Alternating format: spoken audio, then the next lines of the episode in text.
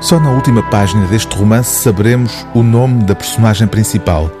Só ao fechar o livro ficamos a saber se é menino ou menina. O anonimato de M, com o nome reduzido a uma única letra, corresponde à invisibilidade que é anunciada logo no título. As crianças invisíveis. Na verdade, não é só M que é invisível.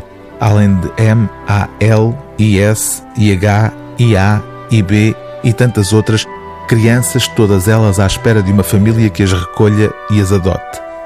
O drama de milhares de crianças institucionalizadas nestas condições é o pano de fundo para este romance de Patrícia Reis, onde o ponto de vista da narrativa é o das próprias crianças.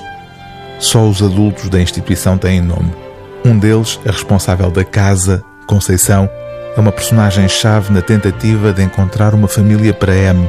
Mas M é uma criança doente, tem um problema cardíaco e as possibilidades de adoção vão diminuindo à medida que cresce. E cresce também o medo de mais uma rejeição, de cada vez que alguém se propõe adotar M e acaba por devolver a criança como um brinquedo estragado depois de um período experimental. Podemos conhecer a criança? M não está em exibição numa montra. É o que apetece responder.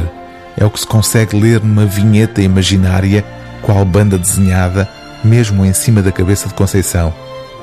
Se podem conhecer a criança e o que significará isso para M. Mais um casal, M em silêncio, o olhar fixo num ponto distante, uma espécie de sorriso e uns monossílabos sussurrados a medo. Um cenário mental que decorre, Conceição a sair da sala, a pedir um momento, a percorrer o corredor com um sorriso na certeza que desta vez é que é, bater à porta da aula da professora Teresa, saber que será constrangedor o momento em que disser preciso que M venha comigo, pode ser Teresa, peço desculpa pela interrupção. E M a olhar, a tentar perceber se fez alguma asneira.